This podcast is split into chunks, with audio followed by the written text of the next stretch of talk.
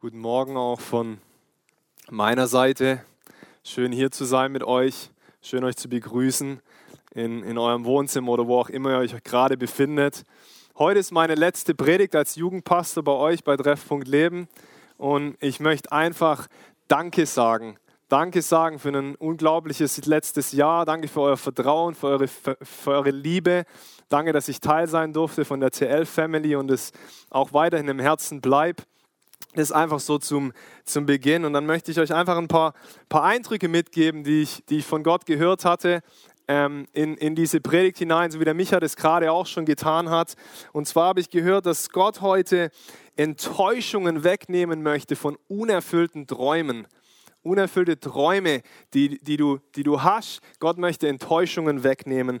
Und dann habe ich gehört, dass Gott heute Menschen in ihre Bestimmung hineinführen möchte und hineinleiten möchte, ähm, und, und, und ich möchte dich einfach dazu einladen, achte darauf, was, was der Geist Gottes während der Predigt in deinem Herzen tut und vielleicht auch an manchen Stellen bewegt, weil ich glaube, dass das prägende Momente sein werden, wo Gott über deine Bestimmung reden möchte. Aber lass mich doch noch ganz kurz zu Beginn einfach ein kurzes Gebet sprechen. Schließt doch einfach mal mit mir eure Augen.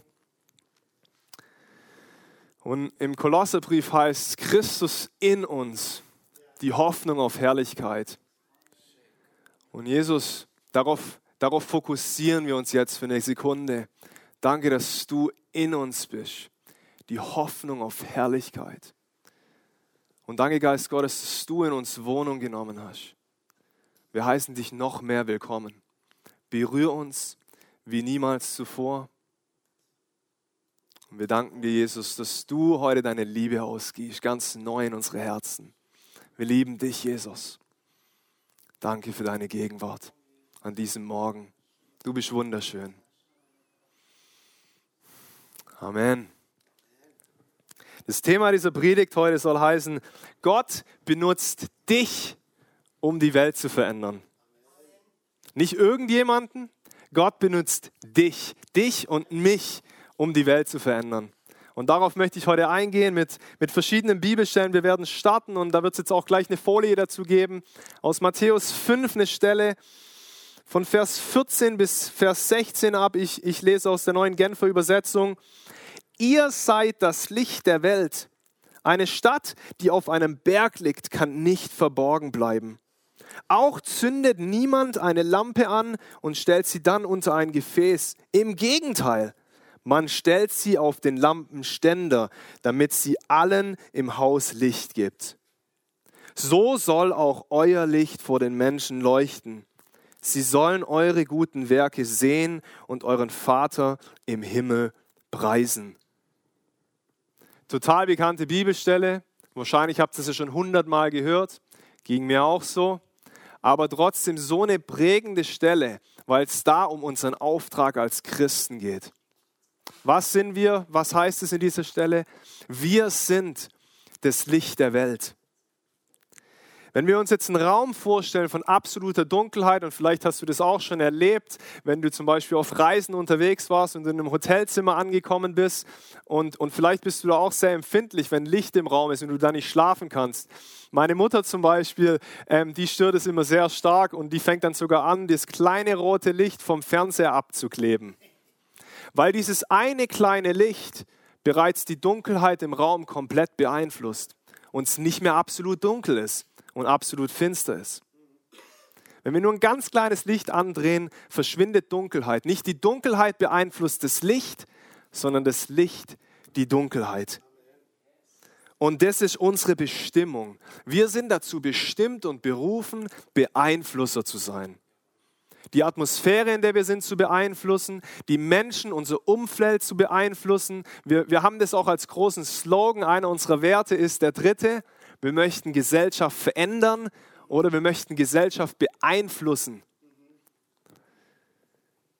Wenn wir jetzt reingucken und, und, und wir schauen Jesus an, dann sehen wir, ein Weg, wie Jesus beeinflusst hat, ist, er hat immer die Lösung gebracht in unmögliche Situationen hinein. Er hat Menschen geheilt, die krank waren. Es heißt mehrfach, er hat alle geheilt, nicht nur manche. Ähm, Jesus hat konstant Wunder vollbracht, Essen vermehrt, auf dem Wasser gegangen, einen Sturm, einen Sturm gestillt. Er letzten Endes brachte immer die Lösung in Situationen hinein. Wir lesen das in Matthäus 4, 23, da heißt es, Jesus zog durch ganz Galiläa, er lehrte in den Synagogen, verkündete die Botschaft vom Reich Gottes und heilte alle Kranken und Leidenden im Volk. Richtig krass. Er hat alle geheilt, er hat die Botschaft des Reiches Gottes verkündet. Das war der Auftrag von Jesus und Jesus hat es angenommen eine ziemlich krasse Stelle, die wir in Matthäus 26 lesen, ab Vers 51 bis, bis 54. Da geht es um die Festnahme von Jesus. Jesus ist im Garten Gethsemane an dem letzten Abend und die Soldaten kommen in den Garten Gethsemane und, und auch das ist eine, eine sehr bekannte Stelle und ich mag sie auch sehr, weil ich, weil ich Petrus seine Reaktion mag. Petrus seine Reaktion ist, dass er Jesus verteidigt, er zieht sein Schwert und er schneidet von einem der Soldaten das Ohr ab. Und dann sagt Jesus, nein, nein, nein, das sollst du nicht tun, das sollst du nicht tun. Und dann lesen wir ab Vers 51, Jesus heilt dann übrigens auch noch das Ohr wieder ähm, bei dem Mann, aber, aber ab Vers 51 lesen wir, und siehe, einer von denen, die mit Jesus waren, steckte die Hand aus, zog sein Schwert und schlug den Knecht des hohen Priesters und hieb ihm das Ohr ab. Da spricht Jesus zu ihm, stecke dein Schwert wieder an seinen Ort, denn alle, die das Schwert nehmen, werden durch Schwert umkommen. Oder meinst du, dass ich nicht meinen Vater bitten könnte und er mir jetzt mehr als zwölf Legionen Engel stellen werde? Wie sollte denn die Schrift erfüllt werden, dass es so geschehen muss? Und ich will auf einen Teil eingehen, auf diesen Teil. Jesus hätte in diesem Moment den Vater bitten können und es heißt, er hätte zwölf Legionen von Engeln rufen können oder vielleicht sogar noch mehr. Ziemlich spannende Zahl, wenn man das studiert im damaligen römischen Reich. Eine Legion im römischen Reich waren zwischen 3000 und 6000 Soldaten. Wenn wir das jetzt zusammenrechnen, sagt Jesus in diesem Moment, ich hätte mit einem Fingerschnips 36.000 bis 72.000 Engel rufen können.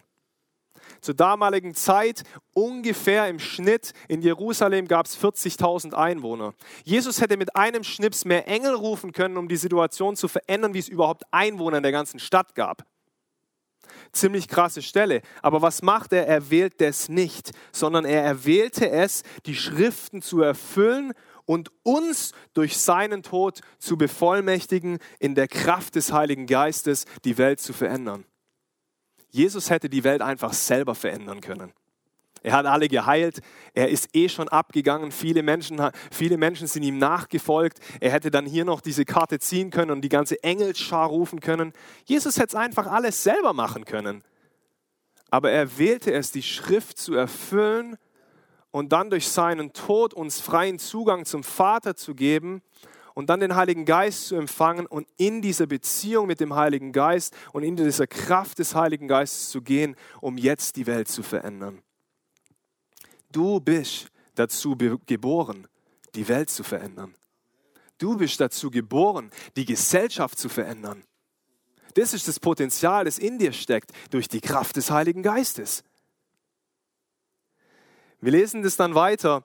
Ähm, Jesus erwählte zwölf Männer und Frauen, um Veränderung zu bringen in die Welt. Er wählte ganz einfache Leute, Fischer, Zöllner, Lügner, Rebellen, Verräter, ganz einfache Männer und Frauen, die ihre Fehler hatten, aber er gab ihnen einen Auftrag. Und diesen Auftrag lesen wir in Matthäus 10, ab Vers 7. Da heißt es, geht und verkündet, das Himmelreich ist nahe. Heilt Kranke, weckt Tote auf, macht Aussätzige rein, treibt Dämonen aus. Was ihr umsonst bekommen habt, das gebt umsonst. Er gibt den Jüngern den Auftrag, Kranke zu heilen, Tote aufzuwecken, ziemlich krass, Dämonen auszutreiben, Aussätzige zu reinigen. Und die Jünger machen das dann. Und wir lesen das dann in späteren Kapiteln, ähm, wie auch sie Zeichen und Wunder erleben und Heilungen erleben. Dann geht es weiter. Später gibt Jesus diesen Auftrag an die 72 weiter. Und da heißt es in Lukas 10, Vers 9, da gibt er ihnen wieder diesen Auftrag. Heilt die Kranken, die dort sind, und verkündet den Bewohnern der Stadt, das Reich Gottes ist zu euch gekommen. Er gibt ihnen immer wieder den Auftrag, redet davon, dass das Reich Gottes nahe gekommen ist. und dann demonstriert es in Kraft durch Heilungen und Zeichen und Wunder, weil der Heilige Geist ganz lebendig der Menschheit begegnen möchte.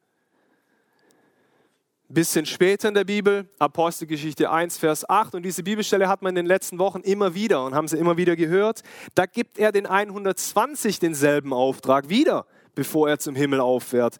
Und es heißt, aber ihr werdet Kraft empfangen, wenn der Heilige Geist auf euch gekommen ist. Und ihr werdet meine Zeugen sein sowohl in Jerusalem als auch in ganz Judäa und Samaria und bis wohin? Bis ans Ende der Erde.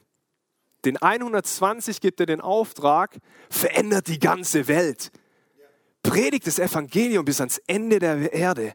Geht in dieser Kraft des Heiligen Geistes bis ans Ende der Erde. Beeinflusst die Stadt, in der ihr seid, die Region, in der ihr seid und darüber hinaus.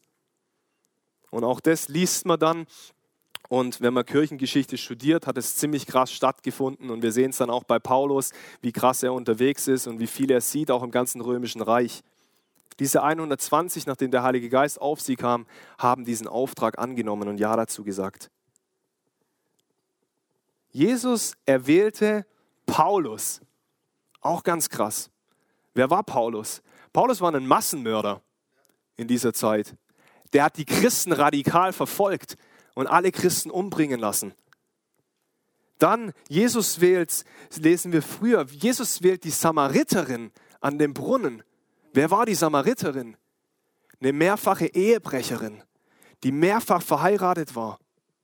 Aber Jesus wählte sie und eine ganze Stadt fängt daraufhin an, an Jesus zu glauben. Jesus wählte ganz einfache Menschen wie dich und wie mich. Es ist nichts Besonderes, er wählt es, weil er seine Herrlichkeit demonstrieren möchte und seine Kraft und seine Größe demonstrieren möchte. Ich habe eine ganz coole Geschichte von einer sehr guten Freundin aus USA, die vor einigen Jahren das Privileg hatte, zu einem Seminar von Reinhard Bonke zu gehen über Evangelisation. Und am Ende von seiner Predigt war sie so ähm, so on fire, so angezündet, dass sie gesagt hat, ich muss unbedingt zu diesem Mann nach vorne gehen und ich werde ihn fragen, ob er seine Hände auf mich auflegen kann und mehr vom Heiligen Geist für mich beten kann. Und sie ist nach vorne gegangen und sie sagt es zum Reinhard und sagt, Herr Bonke, Pastor Bonke, ich, ich hätte gerne eine Impartation, eine, eine, eine, eine Salbung, eine Salbungsübertragung von dir. Ich hätte gerne ein Gebet von dir, das ich empfangen möchte. Und, und der Herr Bonke schaut in die Augen und sagt nur das same Holy Spirit in me is the same Holy Spirit in you. Now go and change the world. Der Heilige Geist ist derselbe in mir, in mir, Reinhard Bonke, wie er ist in dir. Jetzt geh und veränder die Welt. Und er hat nicht für sie gebetet. Was für eine krasse Aussage. In dem Moment sagt er zu ihr, der Heilige Geist, der in dir lebt, hat dasselbe Potenzial und Reinhard hat 79 Millionen Menschen zu Jesus kommen sehen. Unfassbar viele Heilungen und Zeichen und Wunder erlebt. Ganz krasse Sachen. Und jetzt sagt er zu ihr, du kannst dasselbe tun. Gott wählt es, die Welt durch ganz normale Menschen zu verändern. In Markus 16, und da habe ich auch eine Folie für euch, ab Vers 17, da heißt es, folgende Zeichen werden die begleiten, die glauben. In meinem Namen werden sie Dämonen austreiben. Sie werden in neuen Sprachen sprechen. Wenn sie Schlangen anfassen oder ein tödliches Gift trinken, wird ihnen das nicht schaden. Kranke, denen sie die Hände auflegen, werden gesund werden. Diese Zeichen werden denen folgen, die glauben, die an ihn glauben. Ich bin davon überzeugt, dass wir dazu bestimmt sind, dass uns diese Zeichen nachfolgen. Jeder einzelne von uns. Jeder einzelne von uns. Das ist das, was Jesus hier sagt. Und ich hatte vorher während dem Lobpreis noch diesen Eindruck, dass, ähm, dass es irgendjemanden gibt, der heute hier zuhört im Livestream und uns seit Jahren mit ganz starker Migräne zu kämpfen hat. Und diese Migräne teilweise so stark ist, dass du manchmal zwei bis drei Tage dich nicht bewegen kannst und nur in deinem Bett liegst. Und wenn es du bist, vielleicht magst du das gerade nicht haben, aber vielleicht hattest du es gestern oder vor ein paar Wochen noch dann möchte ich dir jetzt in Jesu Namen Heilung zusprechen und ich befehle alle Migräne von dir zu weichen in Jesu Namen. Und da hatte ich noch einen anderen Eindruck. Heute Morgen bin ich aufgewacht und ich habe gespürt, wie der Heilige Geist hier unten in meinem Bauch was tut. Und, und dann habe ich gehört, äh, Morbus Crohn. Ich möchte heute Morbus Crohn heilen. Wenn du mit Morbus Crohn zu kämpfen hast oder vielleicht auch mit irgendeiner anderen Darmkrankheit zu kämpfen hast, dann spreche ich auch dir jetzt zu, sei geheilt in Jesu Namen. Darm sei wiederhergestellt in Jesu Namen, Verdauung sei wiederhergestellt in Jesu Namen. In Johannes 14, 12 bis 14, da geht es sogar noch weiter. Das finde ich richtig krass. Da heißt es, wahrlich, wahrlich, ich sage euch, wer an mich glaubt, der wird auch die Werke tun, die ich tue und wird größere als diese tun, weil ich zum Vater gehe. Als ich das das erste Mal vor ein paar Jahren gelesen habe, habe ich mir gedacht, was? Du bist auf dem Wasser gelaufen. Was soll da noch größer sein? Soll ich fliegen oder was? Du hast Essen vermehrt. Du hast jeden geheilt. Was ist noch größer? Und trotzdem motiviert es mich, wenn ich das lese, weil es keine Grenzen gibt, wenn wir mit dem Heiligen Geist gehen. Er möchte wirken durch uns hindurch und wir dürfen größere Dinge tun, wie auch immer die größeren Dinge aussehen. Ich möchte euch noch ein Zeugnis erzählen. Vor ungefähr einem Jahr, ja, mittlerweile anderthalb Jahre her, war ich, da war ich noch in Redding, Kalifornien und, und ich habe in den Heilungsräumen mitgedient dort vor Ort. Und, und eine Frau kam rein und, und sie hatte so einen Gehwagen. Und sie war sehr gekrümmt und hat diesen Gehwagen vor sich hergeschoben und, und hat sich dann hingesetzt. Und wir hatten das Privileg, sie anzusprechen und mit ihr zu beten. Und ich habe sie gefragt, was ist, was ist das Problem in deinem Körper? Für, für was dürfen wir beten? Und sie hat erzählt, dass sie ähm, MS hat, diese Krankheit Multiple Sklerose. Und dass sie seit ungefähr einem halben Jahr fast gar nicht mehr laufen kann und, und die letzten Jahre schon ähm, sie auch nicht mehr fähig war, mit ihrem Hund Gassi zu gehen. Und dann habe ich gesagt, wir werden heute für dich beten und wir werden gucken, dass der Heilige Geist durch uns wirkt und dich berührt und heilt. Und dann durften wir beten. Und Leute, ich erinnere mich heute noch so dran, was für ein prägender Moment das war. Nach dem ersten Gebet ist noch nicht viel passiert, aber wir sind dran geblieben. Nach dem zweiten Gebet hat sie angefangen zu sagen, ja, es fühlt sich irgendwas bisschen anders in meinem Körper an. Und nach dem dritten Gebet wurde es noch besser. Und dann habe ich ihr gesagt, komm, lass uns doch einfach mal den Gehwagen auf die Seite stellen und einen Glaubensschritt gehen. Und ich habe sie an der Hand genommen und wir sind erst zu ganz kleine Hühnerdepperchen, haben wir angefangen. Und Schritt für Schritt in der nächsten halben Stunde hat sich ihr, hat sich ihr Rücken angefangen aufzurichten bis sie am Ende nach ungefähr 30 Minuten durch die Healing Rooms im Kreis gelaufen ist, fast schon rennend, woraufhin ihr Sohn in denselben Raum kam, seine Mutter sah und völlig geschockt war. Und ich sagte, das kann nicht sein. Die kann das nicht. Das kann nicht sein. Und ganz am Ende schaut mir die Frau in meine Augen und ich frage sie, und was, was machen Sie jetzt, wenn Sie nach Hause kommen? Und Tränen laufen ihr Gesicht herunter. Und sie schaut mir in die Augen und sie sagt, ich kann das erste Mal wieder seit Jahren mit meinem Hund Gassi gehen. In diesem Moment hat Jesus Heilung freigesetzt durch unsere Gebete. Und diese Frau, ihr Leben wurde wieder komplett verändert. Ich hatte jetzt noch einige andere coole Beispiele. Ich habe ich hab in der Türkei ähm, für, für, einen, für einen Mann gebetet, der daraufhin sein Leben Jesus gegeben hat. Ein richtig cooler Moment. Und, und später standen wir in so einer Markthalle und, und wir kamen ins Gespräch mit einem anderen Mädel. Und, und das Mädel hat uns erzählt, dass sie hier unten im unteren Rücken Schmerzen hat und es von ihren, von ihren Nieren kommt.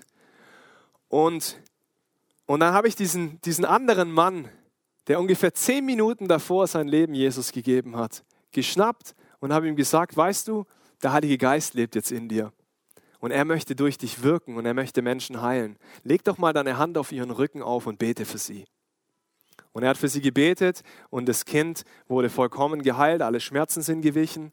Es war so berührt, dass es offen war, sogar Jesus zu empfangen, zuvor Muslim, jetzt Jesus-Nachfolger. Und in den Wochen danach, der Pastor vor Ort ist weiterhin in Kontakt mit ihnen geblieben, hat die ganze Familie von diesem Kind ihr Leben Jesus gegeben und sind jetzt Nachfolger Christi.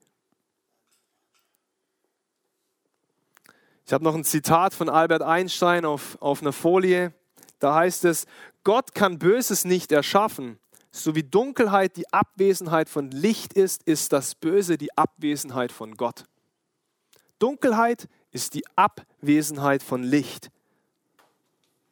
Und so ist das Böse die Abwesenheit von Gott. Ich glaube, dass unser Auftrag es ist, das Licht in die Welt zu bringen. Es gibt nur Dunkelheit, wenn wir nicht hell genug scheinen und unseren Auftrag annehmen, weil Dunkelheit die Abwesenheit von Licht ist. Und zum Schluss noch, öffnet doch mal Apostelgeschichte 29.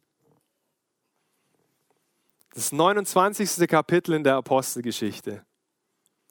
Und jetzt wird der eine oder andere von euch vielleicht gerade in der Bibel rumflattern und, und merken, was für Kapitel 29. Das gibt es doch gar nicht. Da ist doch nur Kapitel 28 und dann kommt der Römerbrief. Kleiner Spaß von mir. Ich glaube, dass das Kapitel 29 das Kapitel ist, das du jetzt gerade mit Jesus gemeinsam schreibst. Wir schreiben Geschichte mit ihm, wir verändern die Welt mit ihm gemeinsam. Jesus ist nicht auf die Erde gekommen, um am Kreuz für dich zu sterben, dass du ein geistlicher Stubenhocker bist, der nur YouTube-Livestreams anguckt, Jesus ist gekommen und gestorben am Kreuz, dass du jetzt in der Kraft des Heiligen Geistes gehst und Licht bist und die Welt veränderst. Das ist unser Auftrag. Lasst uns das tun in den nächsten Wochen, in den nächsten Tagen und sein Licht ganz hell strahlen. Ich segne dich mit seiner Kraft, mit seiner Liebe, mit seiner Zuversicht. Danke für den tollen Morgen gemeinsam.